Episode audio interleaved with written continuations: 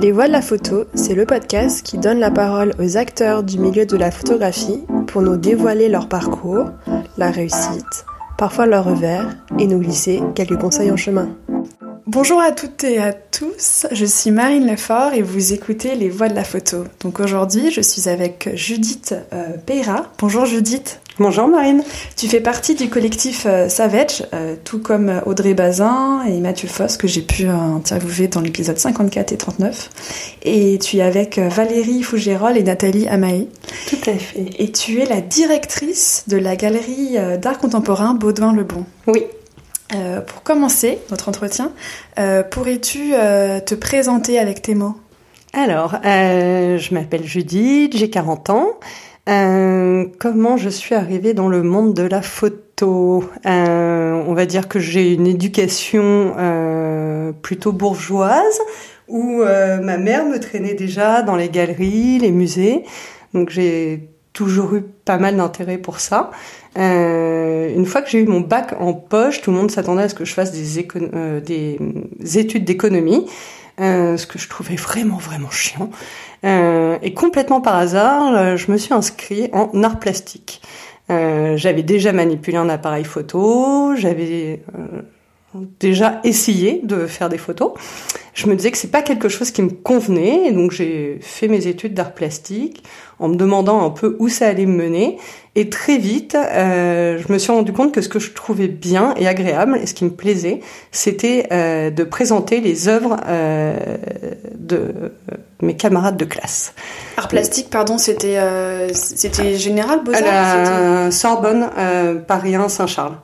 Donc voilà, et très vite je me suis amusée où j'avais pas de pratique artistique propre. J'ai essayé la photographie, la peinture, enfin on est amené à essayer toutes sortes de médiums différents.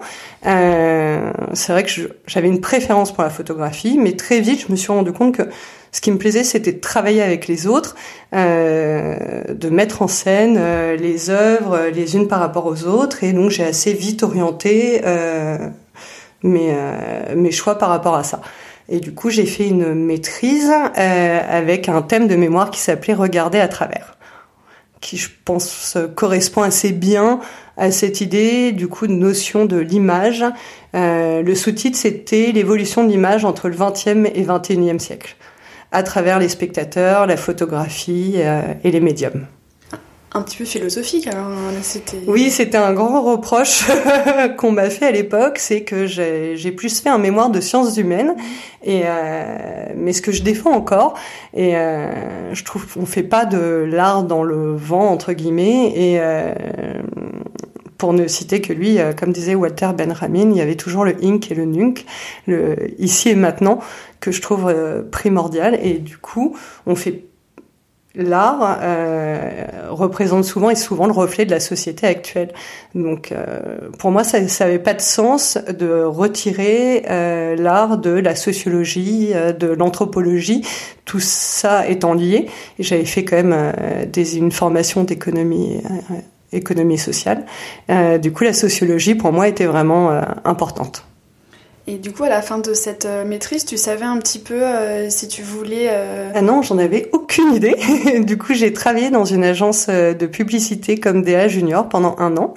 Ce qui a été une bonne et mauvaise expérience. C'est-à-dire que je me suis vraiment rendu compte qu'il y avait un côté créatif au quotidien qui me plaisait, de travailler avec des gens créatifs en tout cas, et d'être un petit peu au milieu entre la production, les créas, euh, de faire le lien. Euh, ça, c'est quelque chose qui me plaisait énormément. Mais après, toutes les contraintes d'une agence euh, de publicité euh, me convenaient pas du tout. C'était une horreur absolue. Et du coup, au bout d'un an, euh, j'avais aucune idée de ce que j'allais faire. Du coup, j'ai pris un billet simple pour New York, en me disant que, à défaut de savoir ce que je voulais faire dans la vie, j'apprendrais l'anglais. Donc, euh, du coup, me voilà partie à New York. J'ai toqué à plusieurs portes et euh, je suis arrivée au Dembo Art Center. J'aurais proposé de travailler gratuitement. Enfin, ce que je proposais au, quand je suis arrivée à New York, je me suis dit voilà, je propose à des différentes personnes de travailler gratuitement. Je suis pas complètement stupide. Euh, et puis on verra bien ce que ça donne. Du coup, je suis arrivée au DAC Dembo Art Center, qui était euh, à Brooklyn, et euh, je me souviendrai toujours de la première euh, rencontre avec la directrice qui m'a demandé si j'étais artiste. Et je lui ai dit non, pas du tout. Elle m'a dit bon bah très bien, dans ce cas tu peux venir travailler chez nous. Elle m'a dit voilà, pour moi en tout cas, je pense que c'est assez juste quand on travaille en galerie, il y a une chose importante, c'est de de savoir de quel côté on se situe de la barrière. Donc je voulais pas du tout être euh, photographe ou quoi que ce soit. Et euh, j'ai démarré dans ce centre qui exposait des artistes locaux qui avaient pas mal euh, de fonds de fondations new-yorkaises aux alentours. Et, et là je j'ai découvert vraiment ben, un petit peu mon métier d'aujourd'hui donc les liens avec les visiteurs, les clients, les institutions et les artistes. Et pourquoi New York? Alors c'était vraiment juste de la facilité. Euh, j'avais de la famille là-bas, ma tante vivait là-bas, ce qui m'a permis d'avoir un, pied à terre euh, en arrivant. Et euh, je parlais, j'avais déjà un niveau pas trop mauvais d'anglais, donc c'était vraiment une solution de facilité. Et, voilà, on pouvait travailler comme serveur, barman le soir en plus de son travail, donc on avait très vite des sous et ça permettait la journée de faire des stages et d'apprendre. Et tu voulais rester. Euh, enfin, comment se sont passées les premiers, les premières années, enfin les, mois, les années, et qu'est-ce que tu as retenu un peu de cette expérience euh, à New York? Alors ça a été. Je suis restée euh, un an. Ils m'ont même proposé à l'époque de s'occuper de mes papiers. J'ai adoré cette expérience, sauf que je ne me voyais pas continuer ma vie au jour le jour euh, dans cette ville. C'est une ville qui va très vite, euh, c'est une ville qui donne et prend énormément d'énergie. Et euh, c'est vrai qu'au bout d'un an, je me suis dit non, en fait, je veux rentrer en France et essayer de travailler dans la culture en France. Donc tu, tu as cherché un lieu un peu comme euh, un peu comme le centre où tu avais été Oui, euh, euh, tout à fait. Sauf que bah, à l'époque, il y avait vraiment pas grand-chose ou euh, deux ou trois petites structures. Donc je suis rentrée à Paris, ça a été un peu la déconvenue. Euh, j'ai pas mal travaillé dans des restaurants et des bars, du coup. Je pense que beaucoup de gens dans la culture passent par la case de tous ces petits boulots, voilà, mais qui m'ont quand même appris aussi des choses. Euh, et après, je suis partie du coup en, tour du monde à nouveau pendant deux ans, euh, avant vraiment de, de revenir à Paris et de me poser pour de bon entre guillemets et euh, là de me dire bon voilà maintenant on va reprendre un peu les choses en main. Je veux travailler. C'est sûr je veux travailler dans des galeries. J'avais ciblé les galeries pour lesquelles j'avais je voulais travailler etc et, euh, et voilà première expérience c'était à la galerie du bois euh, à côté du de l'actuel musée Picasso. Et donc c'était très enrichissant on m'a donné ma chance je ça s'est pas forcément toujours très très très bien euh, fini malheureusement. Euh, et euh, de là, je me suis dit en fait, euh, mon métier me plaît, l'art me plaît, mais c'est vrai qu'il y avait toujours ce lien avec la photographie qui me manquait. Donc je me souviens de, de me voilà en fait la galerie Beau dans le Bon correspond assez bien euh, à ce que je recherche. Euh, il y a beaucoup de sculptures, beaucoup de sculptures, beaucoup de photographes euh, et c'est une galerie qui défend la photographie esthétique, euh, ce qui me plaît énormément. Pendant pendant mes études, j'avais lu ce livre euh, de Dominique Baquet sur la photographie euh, plasticienne que j'avais trouvé vraiment extraordinaire et je m'étais dit c'est vraiment euh, c'est vraiment ça que j'ai envie de défendre au quotidien. Et euh, donc voilà, du coup, j'ai été euh, harcelée euh, Baudouin euh, le soir à 19h pour lui dire je cherche un boulot.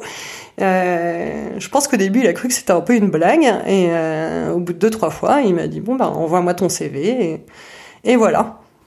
Quelques années plus tard. Euh, tu, es, tu, es, tu es entré chez Baudouin Lebon en tant que stagiaire, c'est ça? Euh, Non, en tant qu'assistante de galerie. Quelqu'un partait en fait à ce moment-là, donc ça s'est plutôt bien goupillé, j'ai eu de la chance. Euh, ce qui pensait pas recruter, je pense, la première fois que je l'ai vu, et je crois que quelques semaines après, euh, la personne lui a dit qu'elle part, qui était en poste euh, partait, et, euh, et du coup, il m'a laissé il m'a laissé ma chance. Et quelles sont les évolutions que tu as pu voir euh, dans cette galerie depuis euh, tes débuts et dans le paysage du coup des, des galeries euh, voilà, quelles sont les, les, évolutions que tu as pu voir Alors, Je trouve que l'évolution c'est un peu la même que pour les tous les supermarchés, etc. C'est-à-dire que je trouve que depuis une quinzaine d'années, il y a les gros mastodontes entre guillemets qui se séparent vraiment du lot et il y a tous mélange de galeries moyennes entre guillemets euh, qui se différencient. Après, je, fais partie de ces gens qui ont quand même l'espoir euh, de me dire que euh, on rentre pas à la galerie euh, Baudouin Bon comme on rentre à la galerie Perrotin. Euh, Baudouin m'a toujours dit, moi, les gens quand ils repartent de chez moi, euh, je veux qu'ils me disent, qu'ils disent à leurs amis qu'ils ont acheté tel artiste et pas qu'ils aient acheté une œuvre de la galerie. Et ce que je trouve vraiment primordial, je pense que ça, ça fait partie des choses que Baudouin me transmet au quotidien, euh, de défendre vraiment avant tout nos artistes. Et est-ce que tu as vu euh, des évolutions aussi au niveau, des, au, niveau du marché, au niveau des collectionneurs? Hum, oui, forcément. Je pense qu'il y a un moment où la photographie a commencé à exploser il y a une dizaine d'années. Je pense qu'on s'y intéressait vraiment beaucoup moins en termes marchands. Et, euh, je pense que je vois aussi depuis deux ans la catastrophe et la chute de prix euh, de certains de certaines photographies. Je pense que tout le marché du 19e et classique euh, s'effondre euh, énormément. Après, je pense que c'est des effets de mode, en tout cas, je l'espère, et que c'est des choses qui vont revenir, parce que je pense qu'on les gens s'intéressent pas toujours de la même manière à leur histoire, et je pense qu'aujourd'hui, c'est des choses qui, les, qui leur parlent moins. après, moi, je pense que, enfin, c'est des choses vraiment qui me passionnent et j'ai beaucoup, j'ai eu beaucoup de moments, en tout cas, euh, d'émotions euh, face à des photos du 19e siècle, euh, ou même jusqu'à 1950. même si au jour le jour, c'est plus une photographie plasticienne qui va me parler. C'est vrai que quand on a ça entre les mains, je pense au livre, par exemple, de le livre de Brassailles et de Picasso. Ah, j'ai un trou sur le titre du livre, euh, ou les jeux de la poupée euh, de belle-mère. La première fois que j'ai eu ça dans les mains, j'ai une, enfin, je m'en souviens encore aujourd'hui. J'ai une émotion immense de regarder ça avec mes petits gants et euh, j'avais l'impression de bouger des pages de l'histoire et euh, et d'avoir ce, enfin, ce contact physique change vraiment quelque chose.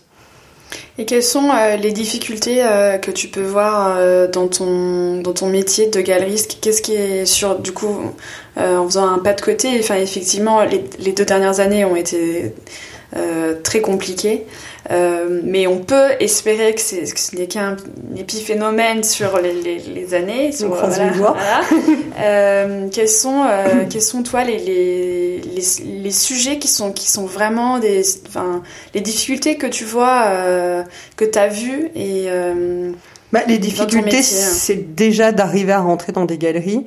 Euh, je sais que quand j'ai passé des entretiens, etc., on me demandait beaucoup d'où je venais. J'ai pas des parents collectionneurs, mes parents ne travaillent pas dans des grands musées, euh, même si c'est des domaines qu'ils ont un petit peu fréquentés.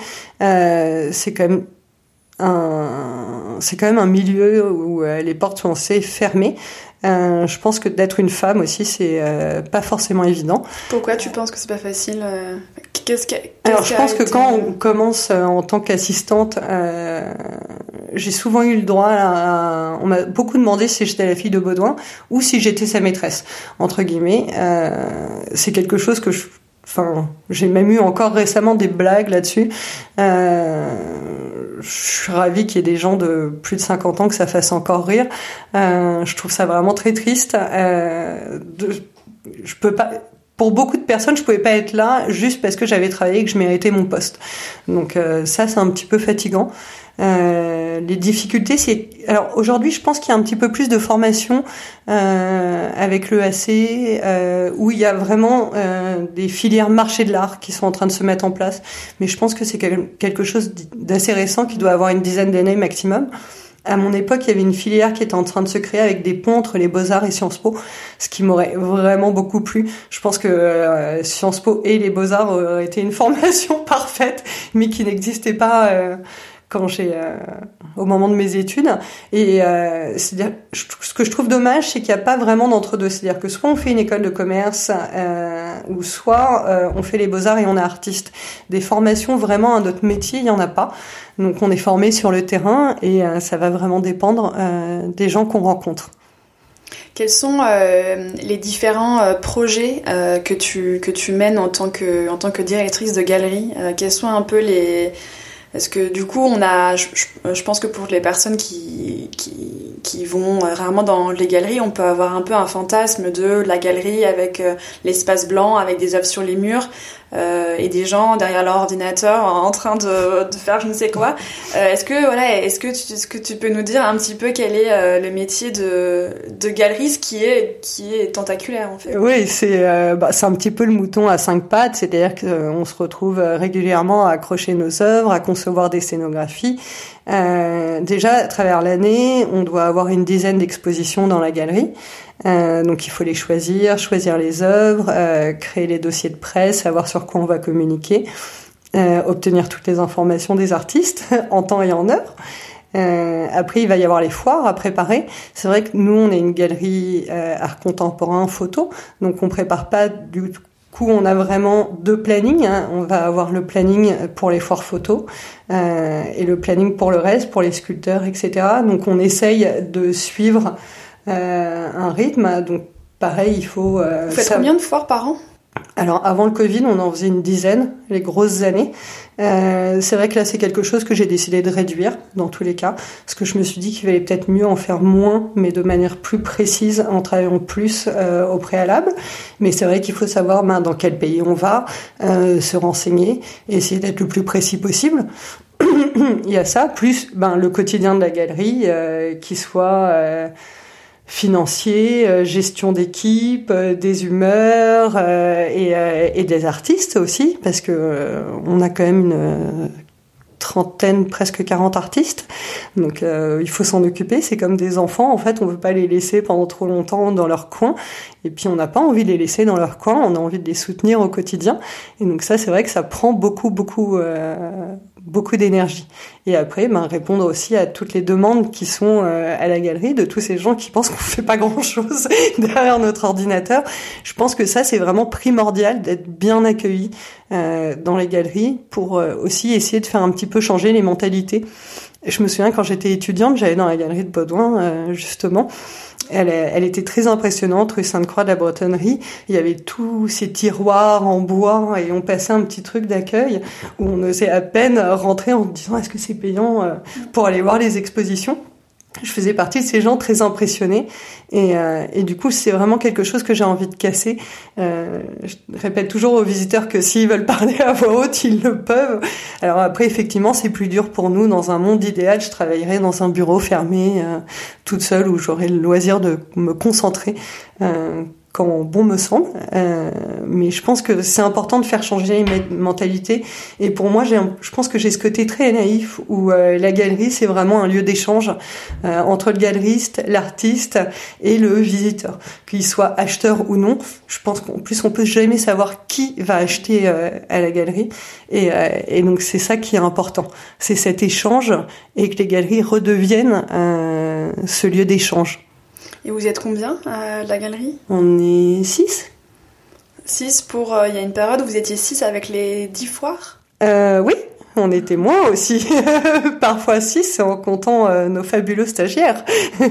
on en a un seul, euh, mais euh, qui varie un petit peu toute l'année pour aider.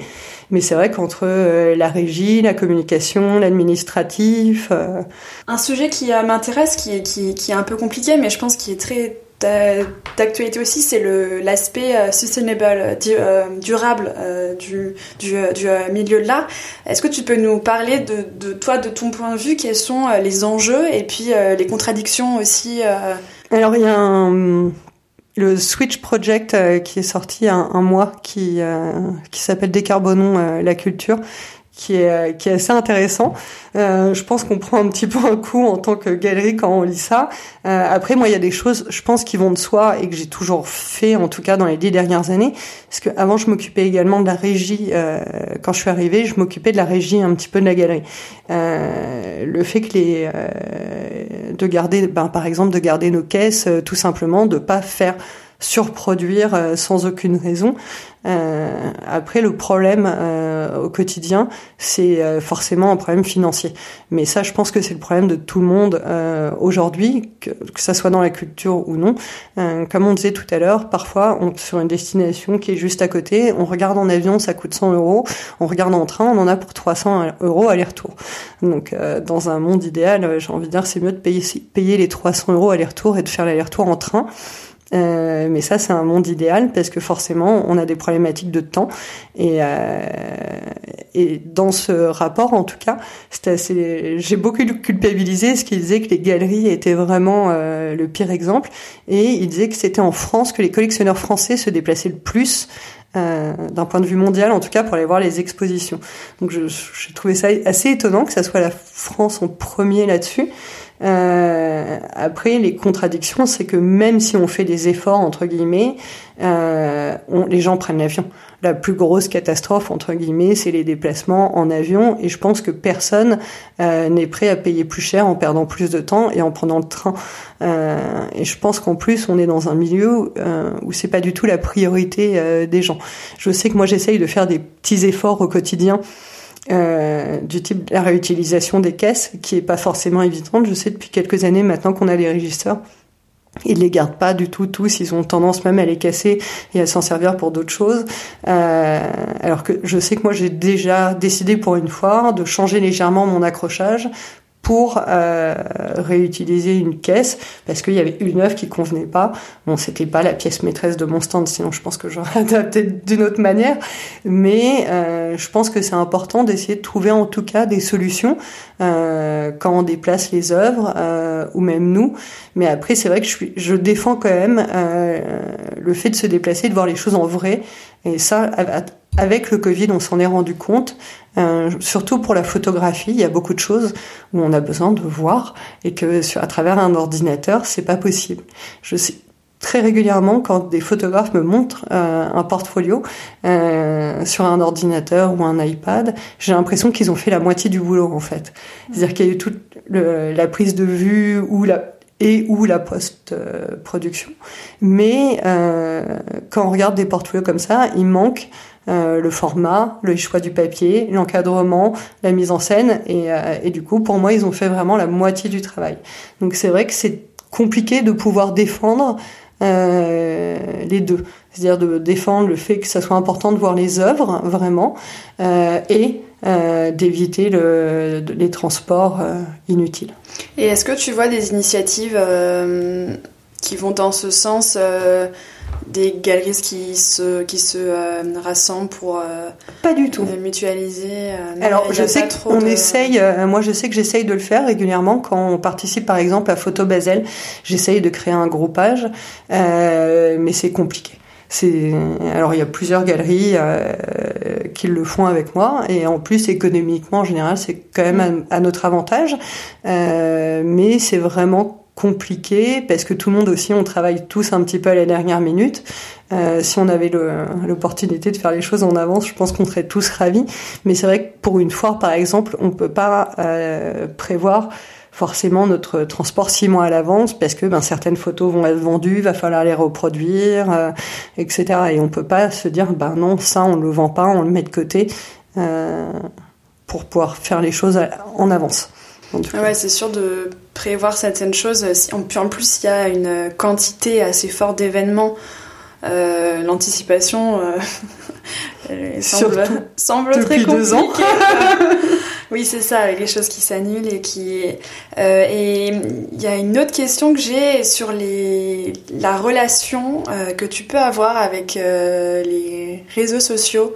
Je trouve que ça de plus en plus, en plus avec effectivement cette période de pandémie qu'on a eue, on a tous été chez nous, à être beaucoup sur les écrans, sur les réseaux. Enfin, il y a eu quand même, ça a sûrement exacerbé euh, certaines pratiques qu'on avait, de faire des zooms d'atelier. Enfin voilà, il y, a eu des. Alors moi, je pense qu'au contraire. Mais voilà, ça m'intéresse d'avoir ton avis sur euh, sur sur. Alors moi, j'ai eu un, un, grand rejet euh, en fait des euh, des réseaux sociaux et euh, je pense que j'étais beaucoup plus sur Facebook, Instagram avant qu'aujourd'hui.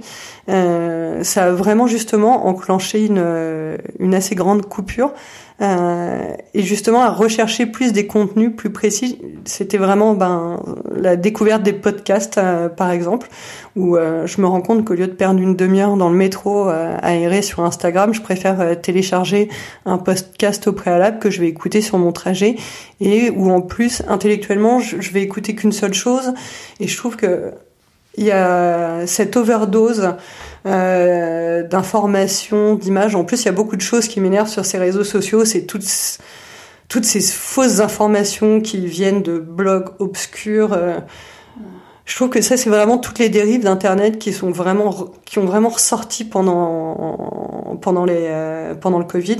Où on était enfermés chez nous. Euh, c'est pas parce que c'est sur internet enfin c'est je, je, vois beaucoup d'aberrations et de gens qui repartagent euh, sans avoir lu la moitié de l'article ou en comprendre le sens. Et euh, je trouve ça vraiment très triste. Donc moi j'ai eu un espèce de rejet total. Heureusement il y a quelqu'un il y a Cécilia à la galerie qui gère super bien tout ça. Et heureusement parce que j'aurais jamais la patience. Euh, et je trouve qu'il y, y, a un peu une, espèce de culture du vide.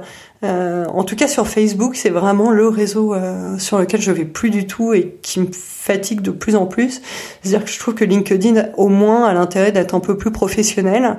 Euh, et à la limite Instagram pour les images mais euh, alors ça fonctionne quand vous faites quand même vraiment attention sur l'algorithme et que vous cliquez pas euh, sur n'importe quoi. Euh, voilà, c'est vrai que je me suis rendu compte que euh, maintenant ce qu'on me proposait était de plus en, enfin là on va pas aller jusqu'au mot pointu en tout cas, mais adapté à mes recherches. Donc ça aussi c'est quelque chose que je trouve assez effrayant. Donc, mais c'est mmh. comme quand quand vous discuter avec euh, quelqu'un et que deux heures plus tard vous allez sur Instagram et que vous avez une pub qui correspond euh, à la discussion que vous avez eue deux heures au préalable. Euh, moi, je trouve ça vraiment effrayant.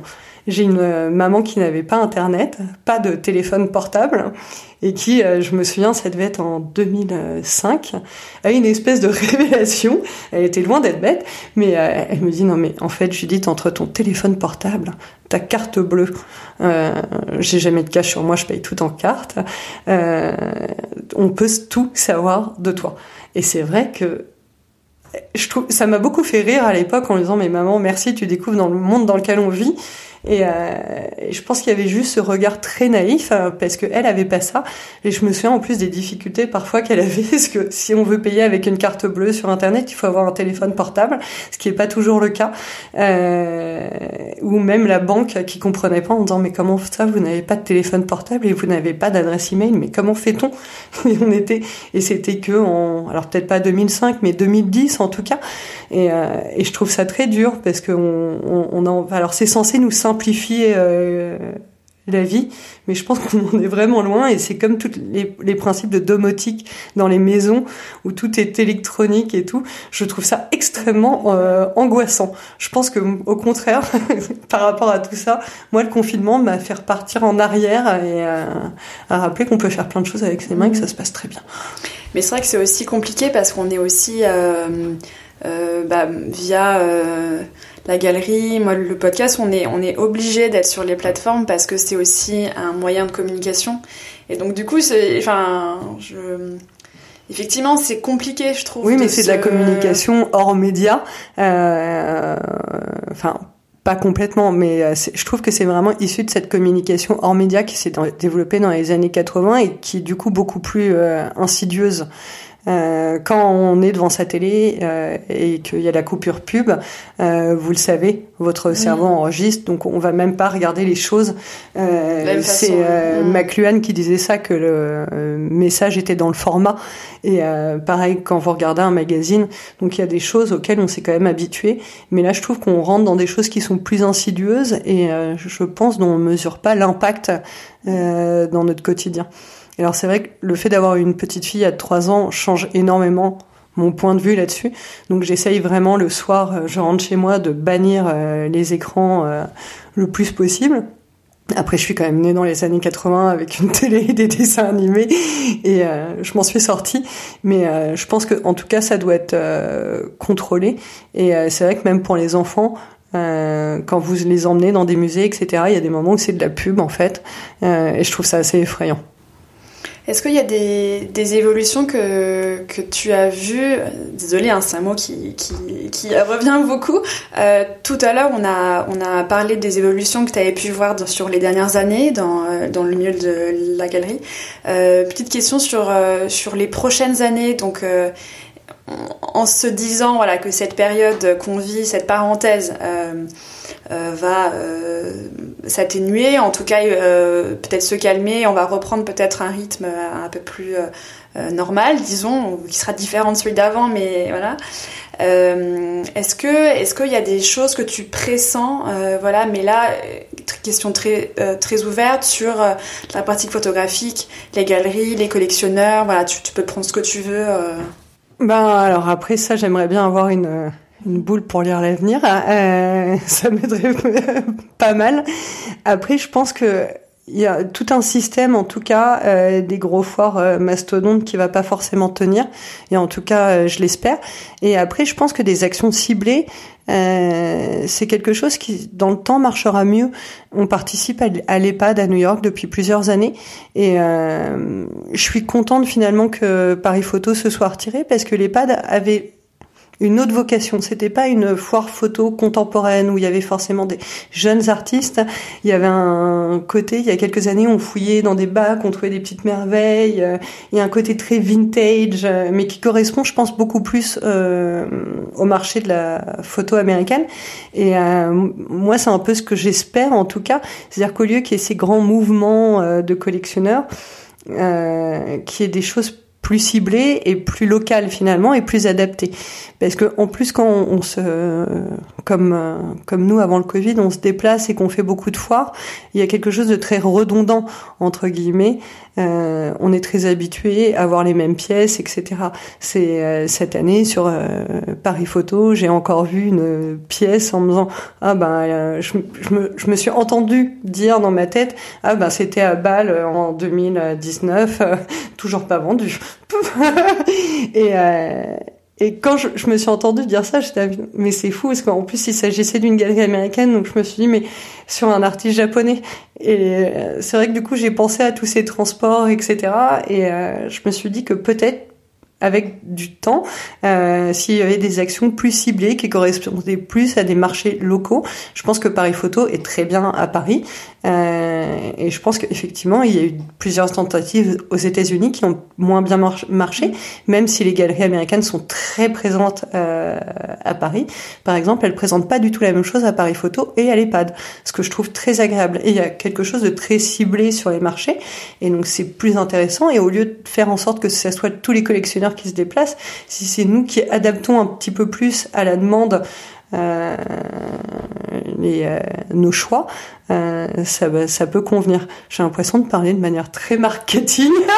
non, non, non, non, mais, je pense que les marchés, voilà, en tout cas, on a envie de choses différentes. J'adore la photographie de l'Est et c'est pas du tout, on retrouve pas du tout, en tout cas, les mêmes choix artistiques euh, que aux États-Unis. Même si souvent, ce que je défends aussi, c'est je pense que les artistes travaillent souvent sur des mêmes sujets en même temps, et ça c'est pas complètement le fruit du hasard, euh, mais en tout cas il y a des, en tout cas des demandes locales et euh, des euh, des effets de mode en tout cas, et, et qu'il faut peut-être un peu plus respecter, et au lieu de faire des choses énormes, de faire des choses peut-être plus pointues et plus précises.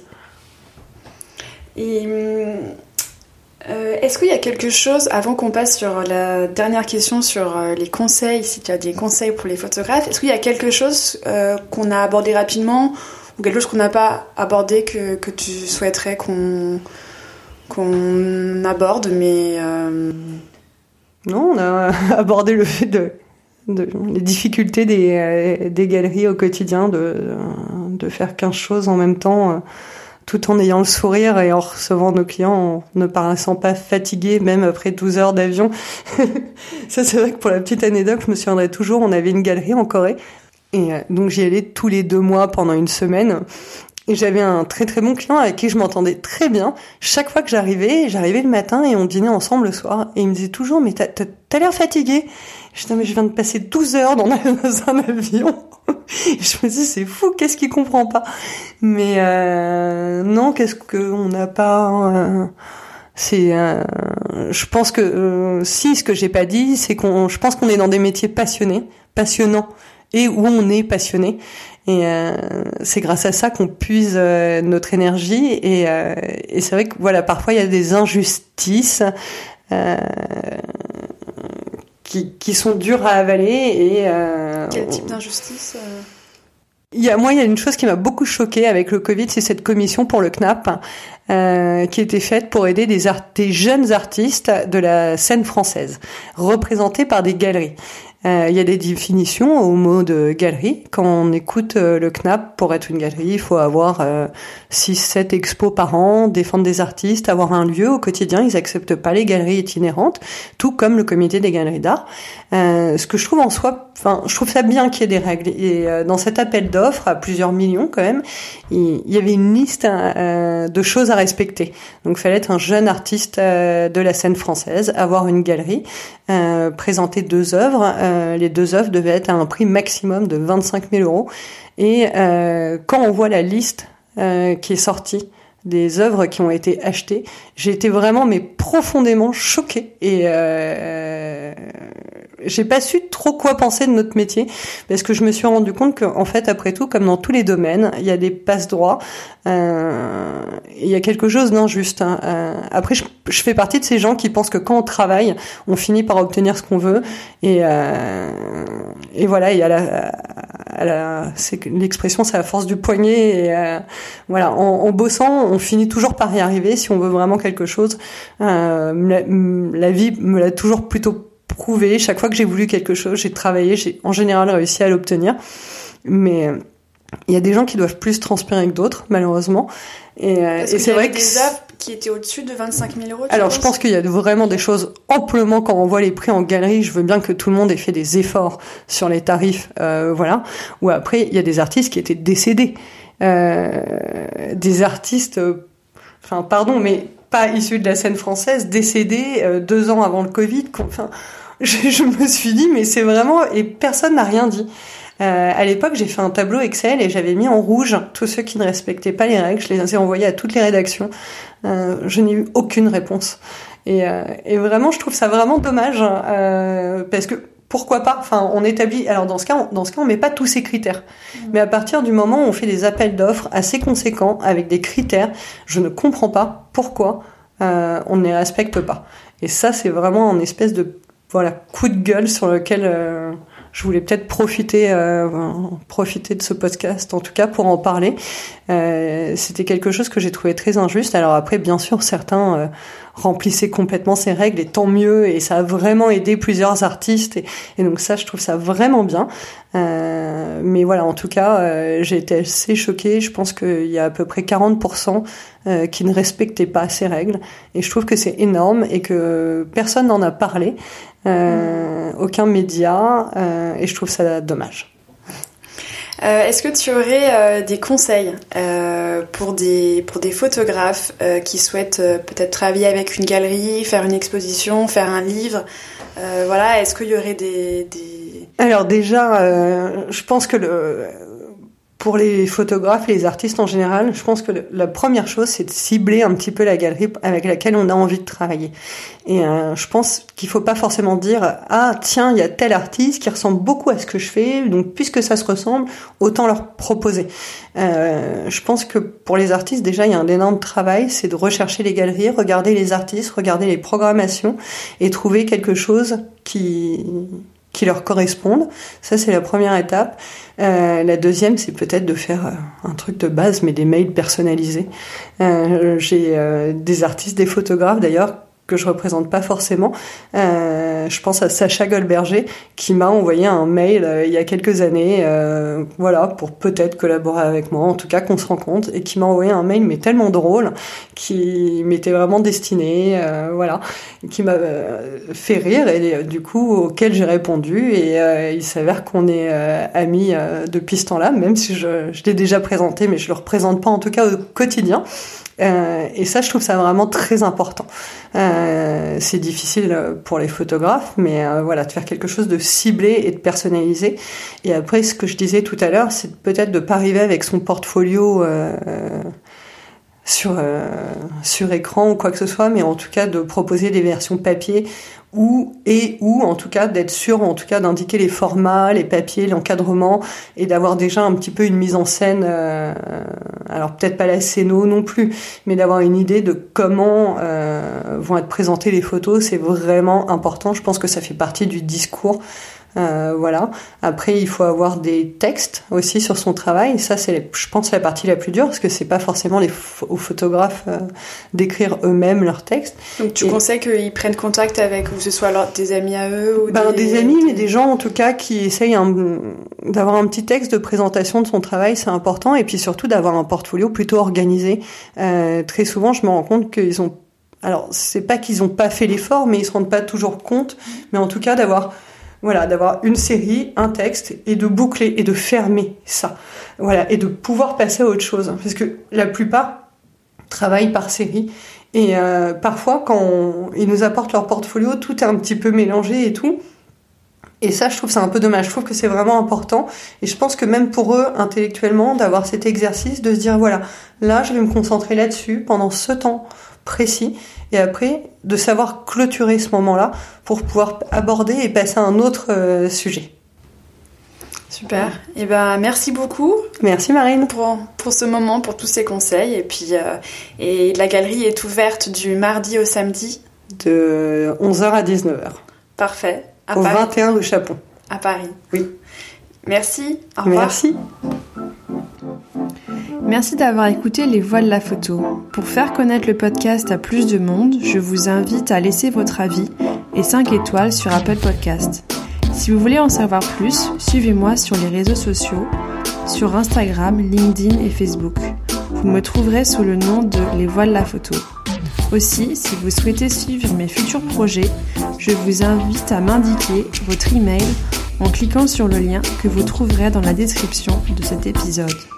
Pour finir, n'hésitez pas à me contacter sur les réseaux sociaux pour me faire part de vos remarques et m'indiquer les personnes que vous aimeriez entendre. À très vite!